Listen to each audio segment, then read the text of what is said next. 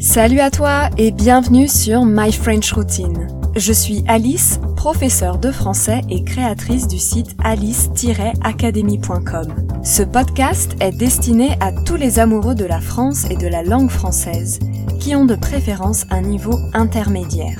Dans My French Routine, je vais te raconter des histoires et des curiosités sur la langue, la culture et la société française pour te permettre de progresser en français.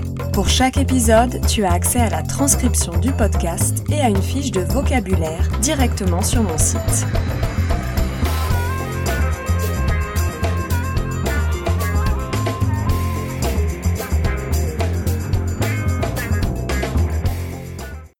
Dans l'épisode 7 de My French Routine, j'ai choisi de te parler de l'univers de la santé en France et plus particulièrement des médecins.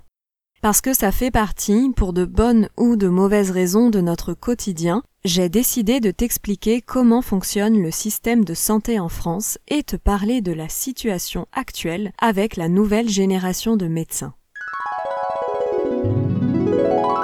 Ouvrez la bouche. Dites A. Ah. Toussez. Respirez fort. Alors, c'est grave, docteur? La joie des rendez-vous chez le médecin. Ça te rappelle des souvenirs? Qu'on le veuille ou non, les médecins font partie de notre quotidien. Quand on est malade, qu'on a un rhume, mais aussi pour des problèmes plus spécifiques au cœur, sur la peau ou pour une blessure ou une fracture, on est souvent obligé de consulter un professionnel de la santé. Le médecin, c'est vraiment l'une des rares personnes à qui on fait confiance sans la connaître. On lui confie tous nos problèmes, parfois les plus intimes, et on attend le diagnostic avec appréhension. Mais avant d'arriver chez le médecin, il faut déjà valider plusieurs étapes. Est-ce qu'il est disponible rapidement? Comprendre pas dans six mois Est-ce qu'il prend la carte vitale? Est-ce que je serai bien remboursé par ma mutuelle?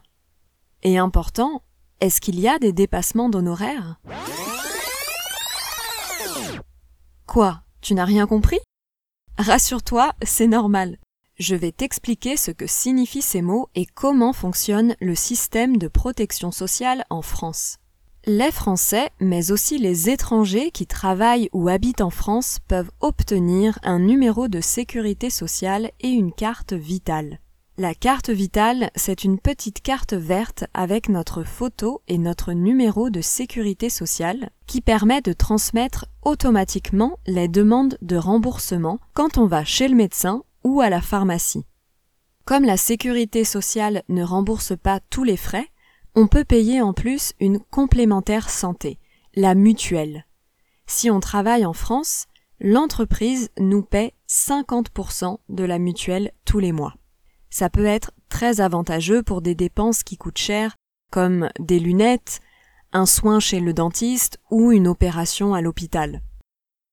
En France, pour que la consultation soit remboursée à 70%, il faut choisir un médecin traitant, c'est-à-dire un médecin généraliste pour les soins de premier niveau, mais aussi pour pouvoir consulter un médecin spécialiste et être remboursé.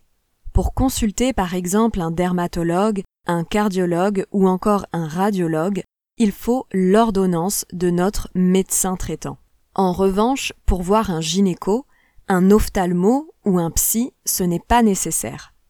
Pour te donner une idée, le tarif d'une consultation chez un médecin généraliste est fixé à 25 euros.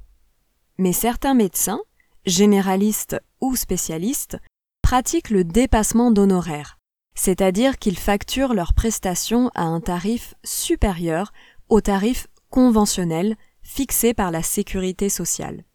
Il faut donc faire attention lorsqu'on prend rendez-vous chez le médecin. On fait la distinction entre médecins de secteur 1 sans dépassement et médecin de secteur 2 avec dépassement d'honoraires. Les Français critiquent souvent leur propre système de santé. Mais personnellement, pour avoir vécu à l'étranger, je peux dire qu'on a beaucoup de chance. La santé est bien plus accessible avec des avantages financiers pour les Français, mais aussi les étrangers qui résident en France. Non, bien sûr, tout n'est pas parfait. Il y a des médecins qui considèrent leurs patients plus comme des clients, qui demandent 80 euros pour une consultation de 10 minutes, je peux le dire parce que je l'ai vécu, ou qui prescrivent de mauvais médicaments. Il faut parfois attendre des mois pour pouvoir consulter un dentiste ou un ophtalmo et je ne parle pas des urgences. Non, pas la série urgence, je parle des vraies urgences à l'hôpital, où tu vas quand tu as justement une urgence médicale? Un conseil, prévoit un coussin, un plaid, un bon livre, bref, de quoi t'occuper parce que ça peut durer des heures. Plus sérieusement, il y a quand même un grave problème depuis plusieurs années, celui des déserts médicaux. Cela signifie qu'il y a en France des régions où il y a de moins en moins de médecins. Les anciens médecins partent à la retraite et ferment leur cabinet parce qu'il n'y a personne pour les remplacer. Les gens qui habitent dans ces régions, souvent à la campagne, rencontrent de grandes difficultés pour trouver un médecin disponible rapidement. Il y a deux principales raisons à cette désertification médicale. La première, c'est qu'en France, il y a un nombre limité d'étudiants admis en études de médecine. Il n'y a donc pas assez de médecins diplômés pour toute la population. La deuxième, c'est que la nouvelle génération de médecins souhaite travailler dans de meilleures conditions et vivre près d'une grande ville où il y a plus de services. Ce n'est pas la seule différence entre les médecins d'avant et ceux d'aujourd'hui. Les mentalités changent. Les médecins pratiquent la médecine différemment. Ils communiquent mieux avec leurs patients et ne prescrivent pas, par exemple, des antibiotiques pour un simple rhume. Il y a justement une pub très connue en France qui avait pour slogan Les antibiotiques, c'est pas automatique. La voici. Dis donc, t'as l'air malade Oui, j'étais chez le médecin, j'ai une angine. T'es sous antibiotiques Non. Donc t'es pas malade? Si, j'ai une angine. Alors t'es sous antibiotiques Non. Alors t'es pas malade? Si, j'ai une angine. T'es sous antibiotiques Trois angines sur quatre sont d'origine virale et se soignent sans antibiotiques. Si c'est le médecin qui le dit, vous le croirez Non. Donc t'es pas malade T'as l'air malade. T'es sous antibiotiques Non. Il est pas malade alors. Les antibiotiques, c'est pas automatique. Parlez-en avec votre médecin.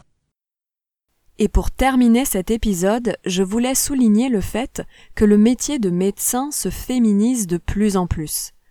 Aujourd'hui, 44% des médecins français sont des femmes, contre 6% en 1913.